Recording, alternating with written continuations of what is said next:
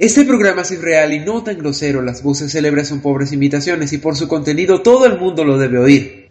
Eh, espera, espera, ¿qué estás diciendo? Bueno, se supone que hoy empieza el podcast y todo el mundo debería oírlo, ¿no te parece? Pero Daniel, eso es de South Park y estás plagiando. No es un plagio, cambié algunas ideas e incluso suena mejor, ¿no te parece? Pero Daniel, el copyright de las empresas. Nadie escucha eso en un podcast, ¿tú crees que eso es importante? No me parece. Pero Daniel, los derechos humanos, Daniel. Ah, ok, empecemos.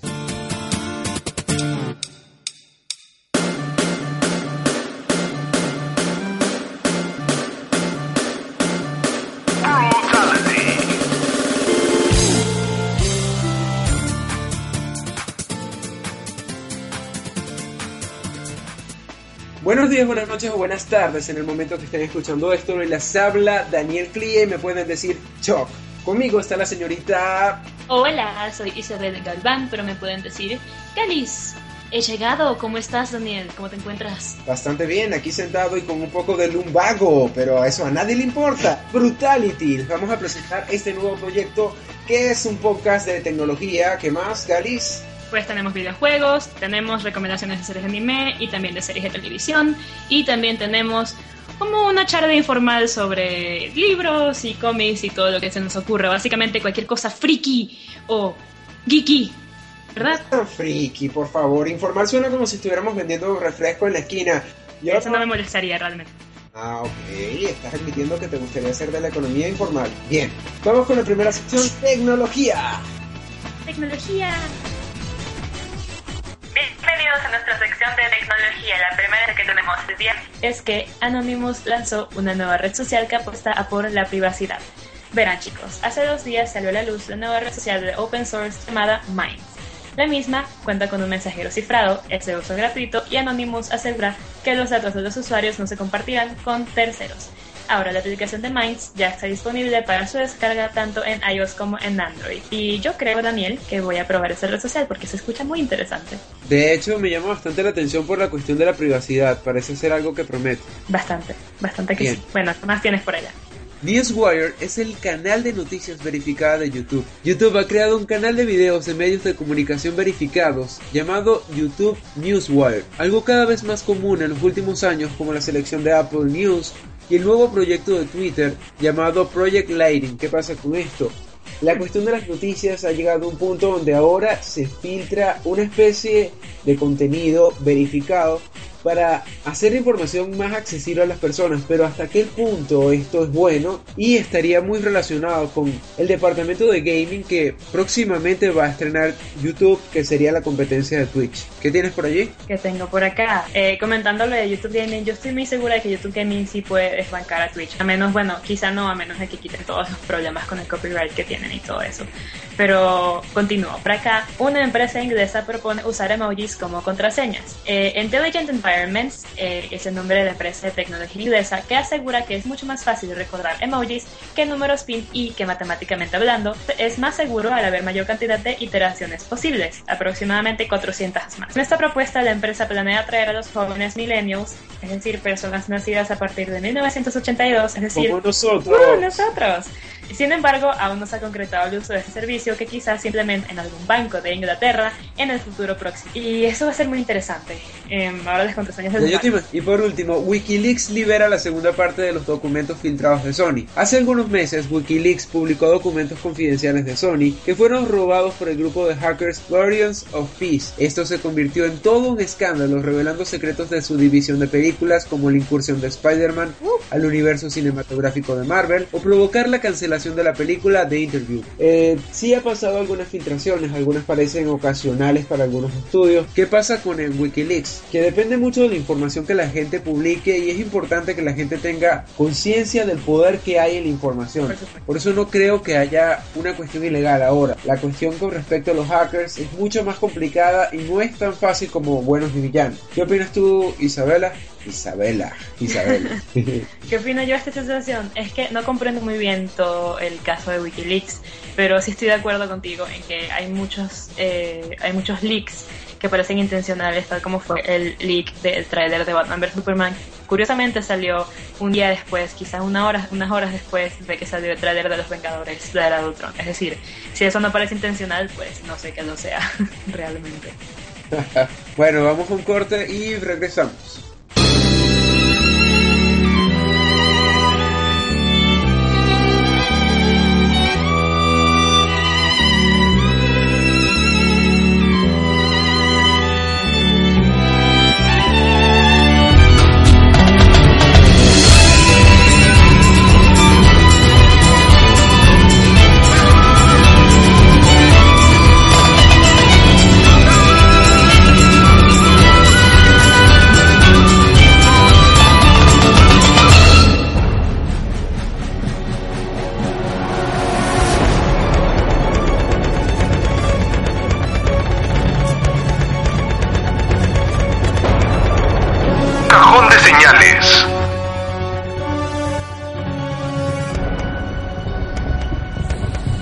Bien, y volvemos ahora con la sección de cajón de señales, una sección particularmente dedicada a todo lo de las series y anime.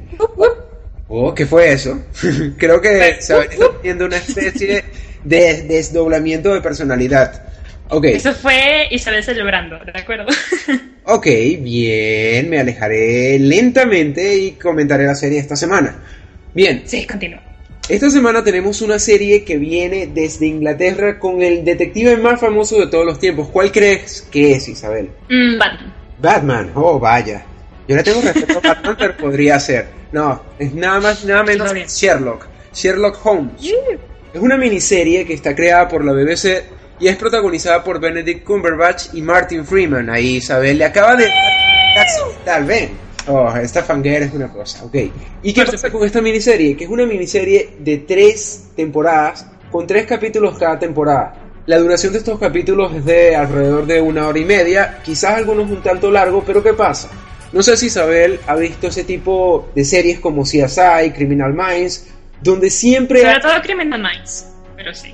Exacto, donde siempre hay un caso, pero no hay una trama como tal. ¿Qué pasa en Sherlock? Si hay una trama a través de todos los capítulos y quedas intrigado porque siempre te va a llevar a un fin y los, y los personajes van a desarrollarse cada uno por separado y eso es brutal, o sea, se las recomiendo notablemente. ¿Qué tienes por allí en anime? ¿Qué tengo por aquí en anime? Tengo un anime bastante particular en contraste con el tuyo. Este anime, cada capítulo tiene una duración de 5 minutos. Eh, lleva 19 que ha salido al aire y en este momento está en transmisión, así que la pueden comenzar a ver en, este momento cuando quieran. Es una serie de comedia que lleva por título Anime de Wakaru Shinryo Naika, cuyo título traducido sería Medicina Psicosomática Cómica. ¿Cómo, cómo? Nada, nada, nada. Vamos a tener... El título va a estar escrito en la descripción, eh, por si acaso no entendieron mucho de ese japonés mío, tan extraño. Yo lo entendí. Bueno, básicamente Básicamente la serie trata con problemas como la depresión, disfunción eréctil, demencia o problemas de tu vida amorosa. Eh, mientras el psicólogo Ryo y la enfermera Asuna te ayudarán a entender estos desórdenes mentales entre risas en este anime de comedia. Bueno, es, es bastante curioso. Eh, el primer episodio trata de disfunción eréctil y luego el mismo anime trata con temas como el complejo lolicón, el fetichismo Dios te salve de la depresión y de los ataques de pánico, del exhibicionismo, de la ansiedad y muchos otros temas más que tratan en esta serie. Eh, como es de esperarse, eh, muchos de los chistes son juegos de palabras, así que recomiendo muchísimo que vean esta serie con buenos subtítulos, subtítulos de calidad. Eh, ¿Y qué más les puedo decir? Está, está licenciada en Crunchyroll, así que la pueden ver por ahí. Sin embargo, la pueden encontrar en cualquiera de los otros portales de internet para ver anime. Muy recomendada, a mí me encanta. Y Creo que eso es todo. Es una serie de señales por ahora. Happy Tree Friends, pero versión japonesa para gente bizarra, por lo que veo.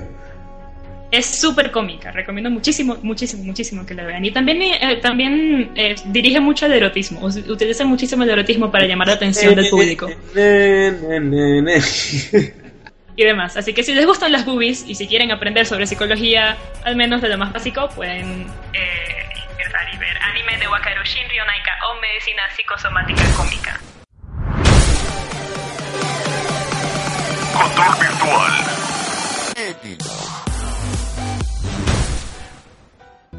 Muy bien, y ahora vamos con control virtual. Eso, control virtual. ¿Qué? Ahora, esta semana ha sido una semana bastante interesante. ¿Por qué? ¿Qué sucedió esta semana además de la Copa América? Oh, qué interesante.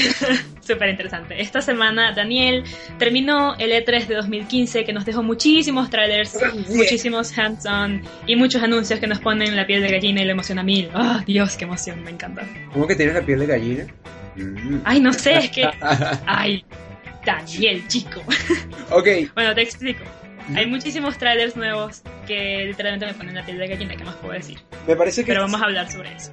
El streaming de YouTube fue bastante útil. Yo no diría que fue... De hecho, podría asegurar que fue una gran alternativa para ver este, este evento. Yo pude ver Bethesda y pude ver Sony. De todas formas, vamos a comentar parte de lo importante. Una de las cosas que llamó mucho la atención, y yo diría es que Sony ganó este año. ¿Qué pasa? Uncharted 4. Hablemos de Uncharted 4. Ese trailer el trailer y el gameplay, wow. Fue brutal, fue brutal, por el hecho de que volvió Nathan el aventurero y ¿qué pasa? En esa presentación de streaming nosotros creíamos, oh vaya, el lag es parte del juego. No, es el hecho de que tú estás presentando el juego y en pleno juego se te tanque la consola, el Play 4. Eso fue, eso fue muy gracioso, eso fue increíblemente gracioso y nadie dejó de reírse en Twitter, pero eh, afortunadamente lograron resolverlo lo más rápido posible, así que de todas maneras pudimos ver el gameplay y se vio precioso, se vio hermosísimo, wow, estoy demasiado impresionada. ¿Qué más decir de la conferencia de Sony? Bueno, mi principal preocupación durante la conferencia era que no mostraran nada sobre The Last Guardian. Afortunadamente fue el primer tráiler que mostraron. Para los que no saben, The Last Guardian es un juego que lleva en desarrollo desde el año 2007. Es decir, que lleva aproximadamente, wow, ¿cuántos? Más de 7 años en desarrollo. Y que, wow, nadie pensaba que, iban a, que iba a salir, pero me encantó, se ve muy bonito. Se notan las influencias de Aiko y de Shadow of the Colossus, ¿o no? me parece que, que, es una aventura gráfica bastante prometedora en cuanto a argumento y de hecho me recordó a, la primera leyenda de Avatar. La leyenda sí, el, el, pequeño niño protagonista se parece un poco a Ang y nuestro, eh, nuestro, nuestro otro protagonista, que es como un perro gallina gigante, todavía no sé qué animal es, pero creo que todo el mundo quedó súper enamorado de esta criatura y de verdad es que yo quiero una. Y quiero el juego, por supuesto. Se ve precioso. No, todos queremos el juego. Ok, otra de las cuestiones que fueron bastante sorpresivas fue el Fire Emblem Fakes. Me habías dicho que tiene otro título, ¿no? Sí, en Oriente tiene, lleva el nombre de Fire Emblem If. Ok. Como como IF. Eh, pero para Occidente tuvieron que cambiar el nombre por razones por las en fin.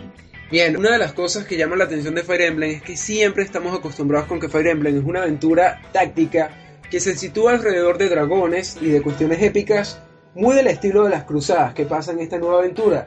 Hay una aventura que se sitúa en cuanto a lo japonés, en cuanto a toda esa cultura de samurái, incluso me recordó mucho a Sengoku Basara. Hmm, el estilo sí se parece mucho a Sengoku Basara. Es eh, algo, es una animación de estilo anime, diría yo. Es algo que me, me llama muchísimo la atención. Y Sengoku Basara también es un juego, así que, ¿qué puedo decir? Promete. Otra cosa que fue bastante relevante es que pudimos ver otro gran adelanto de Kingdom Hearts 3. Ah, sí, Enreda enredados, enredados en Kingdom Hearts. otra vez. O sea, esa historia, es un juego que hemos esperado muchísimo y que según rumores en internet podría estar para diciembre de 2016.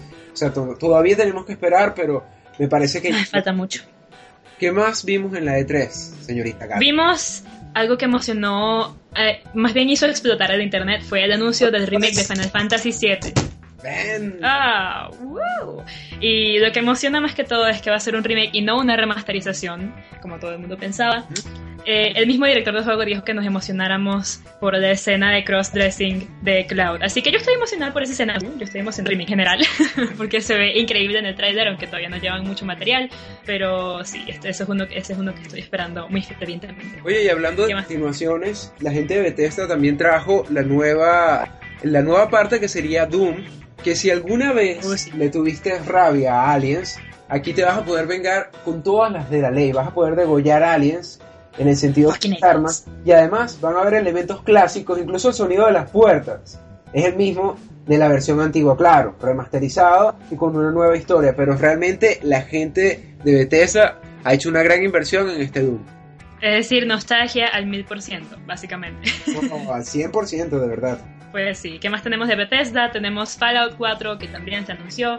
Eh, yo nunca he jugado ni con Fallout, eh, pero tengo entendido que primero se lanzó en, en el 97 y wow, creo que el hecho de ser un escenario post-apocalíptico en corazón, así que creo que les voy a jugar.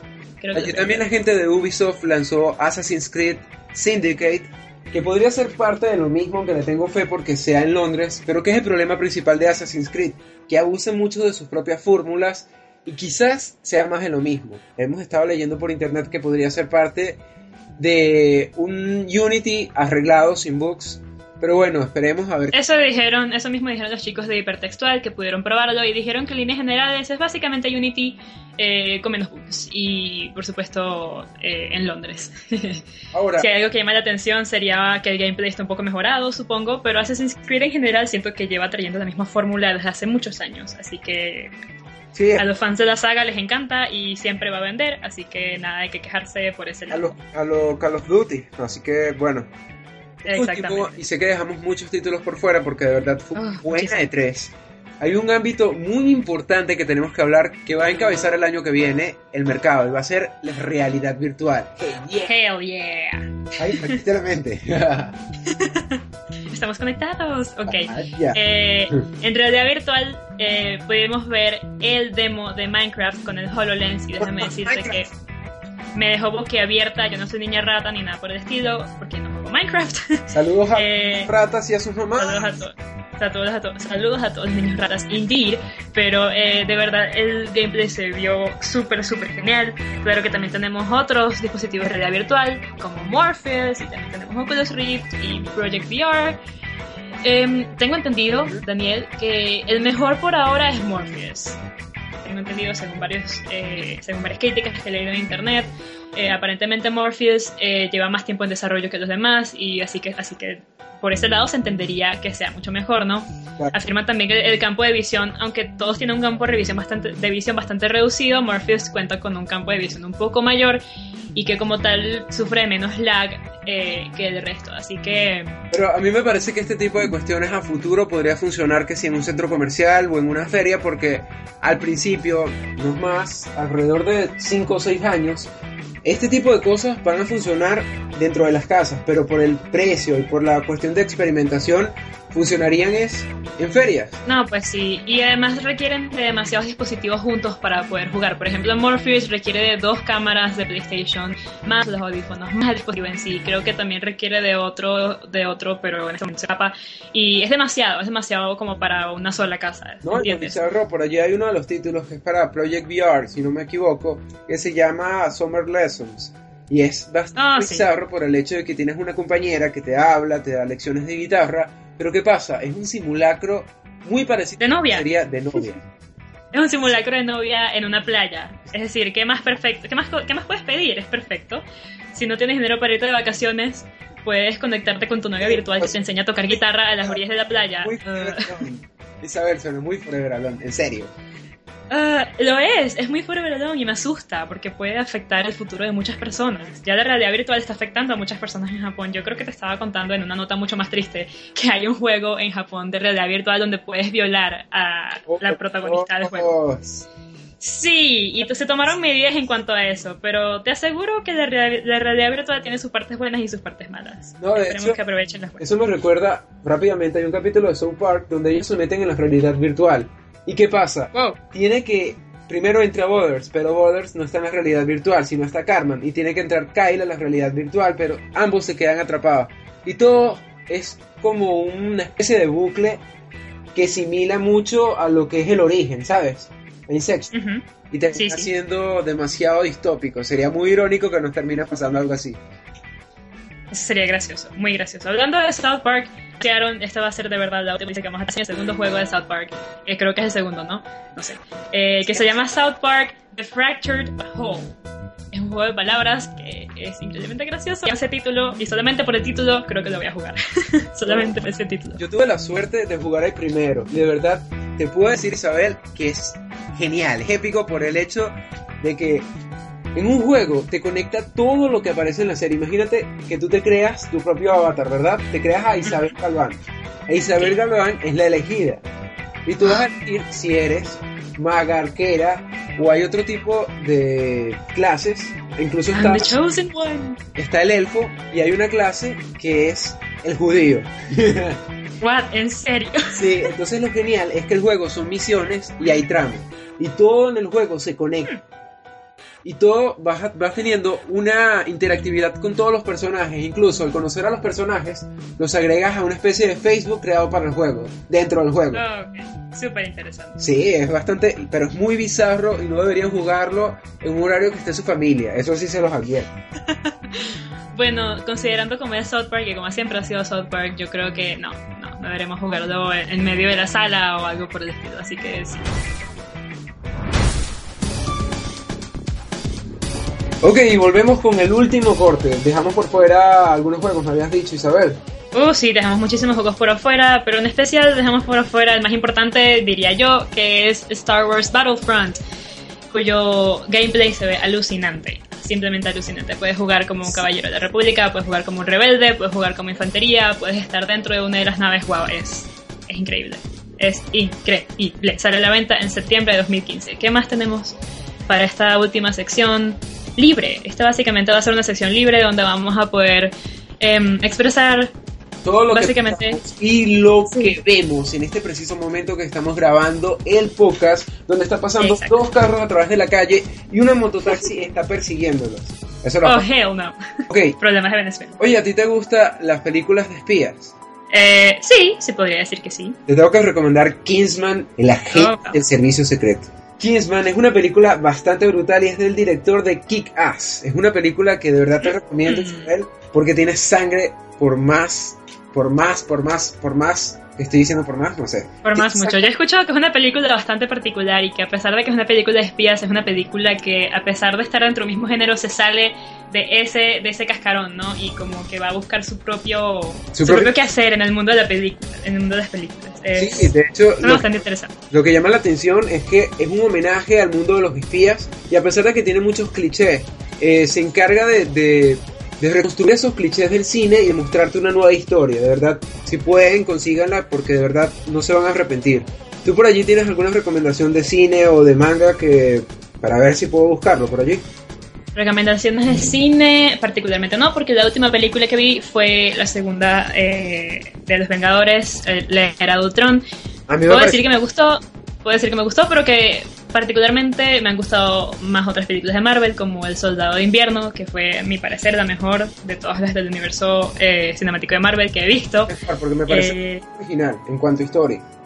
Y hay un mejor desarrollo de guion, creo. Sí, más o menos. Yo creo que esa media hora que le cortaron, según el director, debió haberse quedado, porque esa media hora a mí me parece que era crucial para entender Pero ¿qué es lo de que historia. Yo pienso, no sé si, si opinas igual que yo, que las películas de Marvel tienen una especie de fórmula que se repite a través de todas sus películas en la expansión que hicieron recientemente. Y es que es una especie de elegido que cambia su destino, salva al mundo y enfrenta a su villano. ¿Qué pasa? Las películas de superhéroes son muy planas, pero cuando manejas una temática así y no arriesgas por más, tiendes a repetir y a repetir y a cansar al público, o así pienso yo. Sí, particularmente sí. Yo creo que la única razón por la que en este momento hay muchas películas de superhéroes es simplemente porque a la gente le gustan y vende. Eh, y no hay nada malo en eso, ¿no? Porque a todo el Ah, mundo vale. le gusta hacer dinero. Pero sí, Dinero, sí, dinero, el dinero es dinero, el dinero es dinero, dinero, dinero. dinero.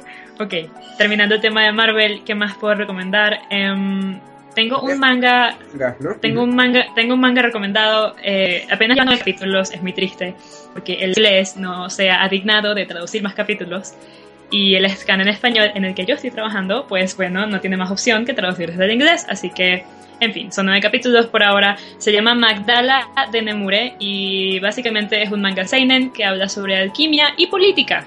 Es, Alquimia. Alquimia, ¿verdad? Sí. Eh, es súper genial y si les gustan las lolis Nekomimi, pues la protagonista es una loli Neko- Nekomimi, así que si les gustan las lolis Nekomimi y, y la alquimia, pues les recomendaría mucho Magdalena de Nemure. Básicamente la trama es en una sociedad que en donde hay tres grandes facciones que se dividen el control del mundo, que son la Iglesia, la Orden de los Caballeros y wow, la tercera no recuerdo. Eh, era como un gremio de aventureros. Eh, estas tres organizaciones se reparten el control del mundo, pero la más poderosa es, por supuesto, la Iglesia Católica. Eh, Y nuestro, sí, qué ironía, nuestro alquimista protagonista, eh, alquimia aquí... No, ojalá fuera Edward. En este mundo la alquimia básicamente es como herrería. Eh, pero la consideran un tipo de magia oscura y la iglesia lo pena, con pena de muerte. Este, nuestro guionista protagonista está en la cárcel cuando la orden de Claudius y la iglesia lo liberan porque se dieron cuenta de que la alquimia es un, es un arte necesario en la guerra y hay una guerra en este continente. Entonces le llaman a él para que sea un alquimista para la orden de Claudius. Y es muy interesante. Eh, y resulta que tiene que ser vigilado eh, por una monja de la orden de la iglesia, que es nuestra protagonista, que es nuestra protagonista Loli Nekomini. What the fuck? Sí, entonces ella tiene que vigilarlo a él durante sus tareas de alquimia y es una historia muy bonita eh, y también muy interesante, así que les recomiendo que lo lean. Por si no captaron el nombre, se llama Magdala de Nemure, cuyo título en español es Que tu alma descanse en Magdala. Bien. Y así terminamos el podcast de esta semana. Les habló Daniel Clie. Me pueden seguir en arroba chdnk. Y aquí en mi compañera Isabel Galván, me pueden decir Galis y me pueden conseguir en Twitter en arroba isgalis. Muchísimas gracias por escucharnos y que tengan una feliz semana. Suscríbanse, suscríbanse, bueno, búsquenos en Facebook y traten de oírnos la próxima semana. Regresaremos pronto. Hasta luego. Game over.